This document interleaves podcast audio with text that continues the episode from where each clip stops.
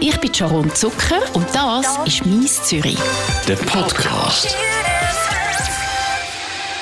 Willkommen Thomas Weiss. Du bist Autor und Redakteur beim Tagesanzeiger. Du bist auch Mitgründer von der Bellevue-Seite vom Tagesanzeiger. Du bist sehr oft mit Kollegen von der Bellevue-Seite, vom Bellevue-Team unterwegs.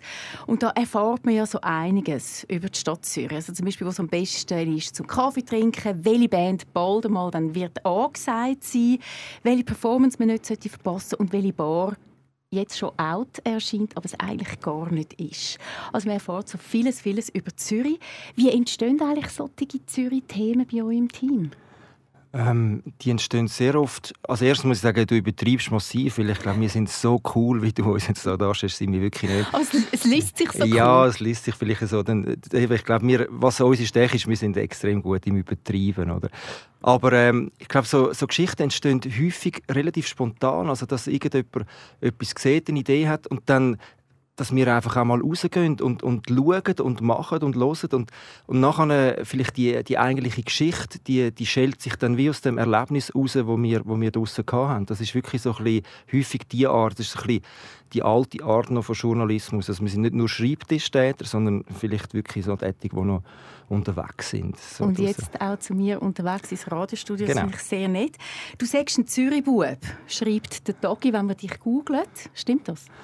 Das ist äh, sehr wahr, ja, weil äh, ich bin ich bin da geboren, ich bin da aufgewachsen. Ich bin wirklich früher schon, also im Stadtrandquartier Wollishof aufgewachsen, aber früher schon immer äh, in die Stadt. Ich habe einmal einen Artikel geschrieben, der heißt das Dörfli war meine Großstadt oder etwas in die Richtung, wo wirklich das Niederdorf ist früher ja, es hat, ist total attraktiv gewesen, voller Plattenläden, voller irgendwie, äh, wie soll ich sagen, coole Bars, wo wir zwar noch ein bisschen zu jung waren, aber wir haben gewusst von denen.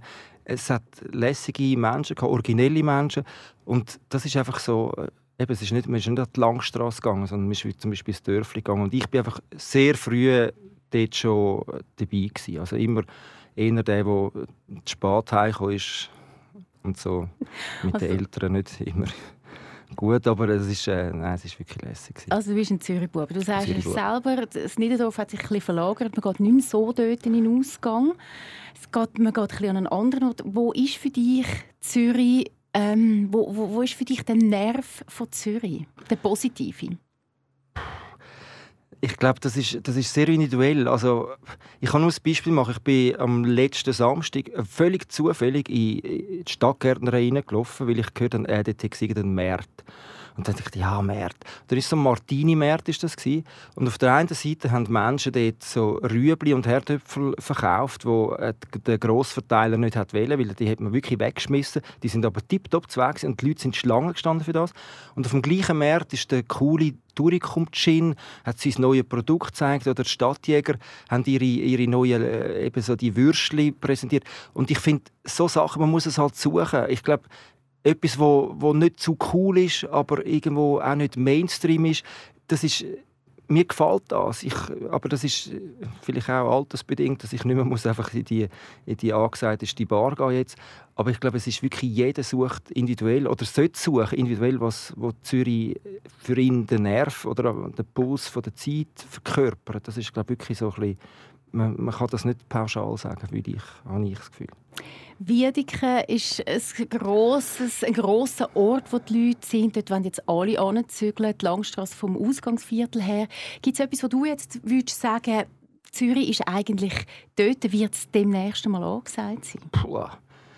Ich könnte jetzt natürlich irgendwie sagen, Zürich affoltern. So Ich weiss extra. Ich, eben extra. Ich weiß nicht, das letzte Mal Zürich affolter war. Schwammendingen ist lang. Schwammendingen ist, ist natürlich schon. Schwammendingen finde ich ist etwas sehr Spannendes, oder? Weil das ist so ein, ein guter, guter Mix. Äh, hat es unter anderem Ziegelhütte vom, vom Stefan Tamo, wo wirklich eben eigentlich so einer der coolen Siechen war in der Stadt, sich jetzt dort oben so ein bisschen auch so einen guten Alterssitz eingerichtet hat. Ich finde Schwammending eigentlich sehr, sehr spannend. Aber ob es jetzt dort demnächst noch mehr wird abgehen oder so, keine Ahnung. Gehen wir mit dem Bellevue-Team dort ein bisschen Sachen auschecken? Äh, haben wir schon gemacht, ja. Also, Das habe ich verpasst in dem ja, ja, Fall. das ist, äh, es gibt Sachen, die man verpasst. Das ist auch gut so. Was gibt es in Zürich, wo dich nervt? Ja, ich glaube, im Moment, was, mich wirklich, was ich wirklich merke, und das ist, das ist eine neue Beobachtung, ist so ein bisschen die, die Bünzlihaftigkeit von, von links. Also, also, wenn ich höre, dass irgendwie ein grüner Politiker sagt, nur ein toter Parkplatz ist ein guter Parkplatz. Und wenn das Stadion wirklich massiv bekämpft, bekämpft wird, also die Stadionvorlage. Und zwar behauptet man dann noch, ja, nein, wir haben nichts gegen Stadion, wir wollen einfach die Türme nicht. Und das aber so auf eine verbitterte, lustlose Art gemacht wird, muss ich sagen, das, das ist irgendetwas, es ist plötzlich ist so die neue Real los und es sind nicht mehr die Vernunftpolitiker, die einfach wissen, hey, es braucht Kompromiss und mit Kompromiss leben wir und wir leben dann gar nicht schlecht mit dem. Einfach so die, das Hardliner-Dings, vor allem von der linken Seite, wo ich eigentlich immer mich zugehörig gefühlt habe, das ist wirklich etwas, was mich langsam anfängt zu nerven und das, das ist wirklich eine neue Beobachtung bei mir. So ein bisschen. Reden wir über schöne Sachen. Unbedingt. Du bist ja nicht nur Tagesanzeiger-Redakteur, sondern mit dir kann man jetzt auch Touren durch dein persönliche Zürich erleben. Du bietest Zürich-Touren an im Rahmen von Let's Museum. Vielleicht müssen wir das kurz erklären, was Let's Museum überhaupt ist. Ähm, Let's Museum ist also ich hoffe, ich erzähle jetzt das einigermaßen richtig und nicht zu so ausführlich. Es ist etwas äh, eigentlich aus Amerika importiert. Es hat dort geheißen, oder heißt dort Museum Hack. Das ist, dass Leute mit einem Guide wo aber eben kein Guide ist im klassischen Sinn, sondern ein Kunstfan in ein Kunstmuseum hineingehen und dort in einem recht zügigen Tempo schmeißt er ihnen Sachen an den Kopf, und er persönlich einfach total wahnsinnig findet. Und er ist wie ein, performt das ein bisschen wie ein Schauspieler. Und es hat äh, Leute um Drea Egli herum, die man kennt, auch von, von Swiss and Famous, ähm, mit dem Reto von Gunther zusammen, wo das, äh, das Konzept auf Zürich, oder auf, nicht auf Zürich allein, sondern auf die Schweiz adaptiert haben. Das gibt es auch in, in Bern, in Basel. Ähm, aber eben der Hauptstandort im Moment ist Zürich und es gibt da Museumsführungen, wo wirklich so ein bisschen, eben, man wird nicht Kunstvermittlung bekommen, im Sinne von, das Bild hat Rembrandt mit der und der Farbe gemalt, sondern der Guide, vielleicht jetzt gerade im Kunsthaus, der Jean-Marc Nia, der erzählt zum Beispiel, wie, wie man einen Ölwechsel muss machen oder er schwärmt über eine Bessenkammer oder, äh, irgendwie, oder er knündelt plötzlich mit im Saal vor einem Bild an den Boden und, und himmelt das Bild an. Das ist einfach wirklich eher leidenschaftliche Fansicht auf Kunst. Und das ist die Idee hinter der Let's Museum-Geschichte. Und ich mache das Gleiche eigentlich in der Stadt. Also mit dir erlebt man nicht das Museum, sondern man geht mit dir auf eine Tour durch die Stadt. Also genau, ich sage einfach, mein Museum ist die Stadt. Das ist so, also es ist auch, es ist darum auch eher so ein bisschen, äh, manchmal ein bisschen nostalgisch, manchmal ein bisschen einfach sonst rückblickend. Es hat auch aktuellere Sachen drin, aber ja, mein Museum ist die Stadt. Genau. Was bewegt dich dann als Tagesanzeiger-Journalist, so etwas zu machen? Ich glaube, obwohl, ich habe vorhin gesagt, ich, ich bin einer von diesen Journalisten, der wirklich rausgeht, aber so direkt konfrontiert mit den Leuten, mit den Leuten, vor den Leuten anstehen, das muss ich in meinem, in meinem Beruf nicht. Oder ich, ich tue nachher meine netten oder weniger netten Sachen schreibe ich am, am Computer äh, und dann werden die aufgeschaltet. Es, es gibt keinen direkten oder selten wenigstens einen direkten Kontakt mit dem Publikum.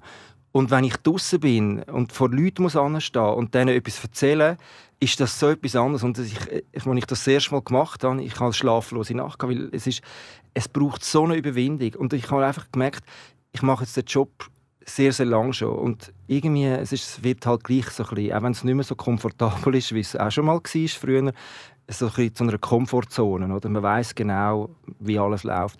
Und ich habe mich dort raus wirklich spicken, katapultieren und mich neu fordern und herausfordern. Und ich habe gemerkt, die Stadtführung ist, ist ideal für das. Also ich, ich stehe jetzt plötzlich vor Leuten an und erzähle dann irgendetwas aus meinem Leben und hoffe, dass die sich nicht langweilen. Und wenn die dann noch lachen, ich meine, das ist wirklich magisch. Das ist so ein Erlebnis, das ist etwas, also ich muss sagen, das Beste, was ich seit Jahren gemacht habe.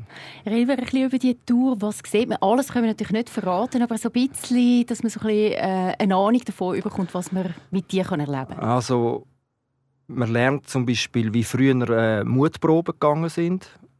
Ähm, man lernt, wie man mit Hilfe von einem Brunnendach können Mädchen aufreißen Ist das alles aus deinem Leben? das sind jetzt zwei Beispiele aus meinem Leben.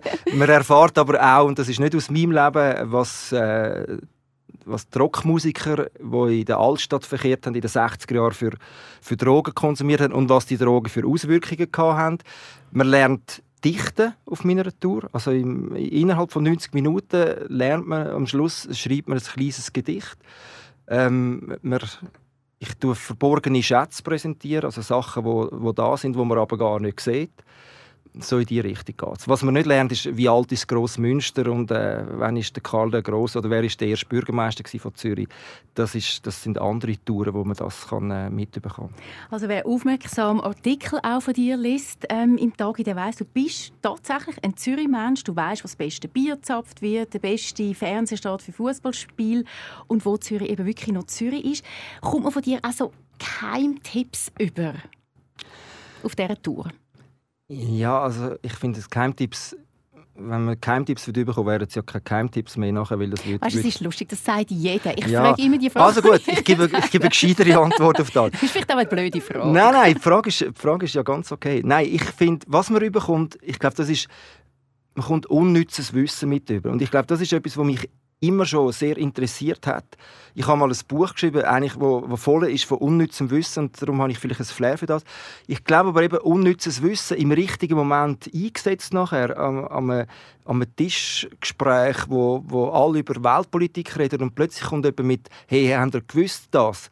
und dann etwas völlig Nutzloses erzählt, eigentlich, wo niemandem einen grossen Erkenntnisgewinn bringt, kann sehr, sehr gut sein. Oder? Das, kann, das führt dann zu einer Abwechslung in dem Gespräch oder zu einer ganz anderen Richtung, wo, wo kann total Spaß machen. Darum, ich glaube, wenn man was, was man Geheimnis von mir mitbekommt, ist im Bereich unnützes Wissen. Das sehr, sehr wohl, ja. Also ist eigentlich auch für alle Leute eine Tour, die ein bisschen schlecht sind im Smalltalk, weil dann haben sie so ein bisschen Hintergrundinformationen über die Stadt und können das mal irgendwann bei einem Nachtessen einsetzen. Ja, wobei eben, ich muss sagen, Smalltalk ist wieder, ist wieder gar nicht mein Ding. Aber ja, man kann das, man kann das, so, äh, man kann das so sehen und anwenden, stimmt, ja.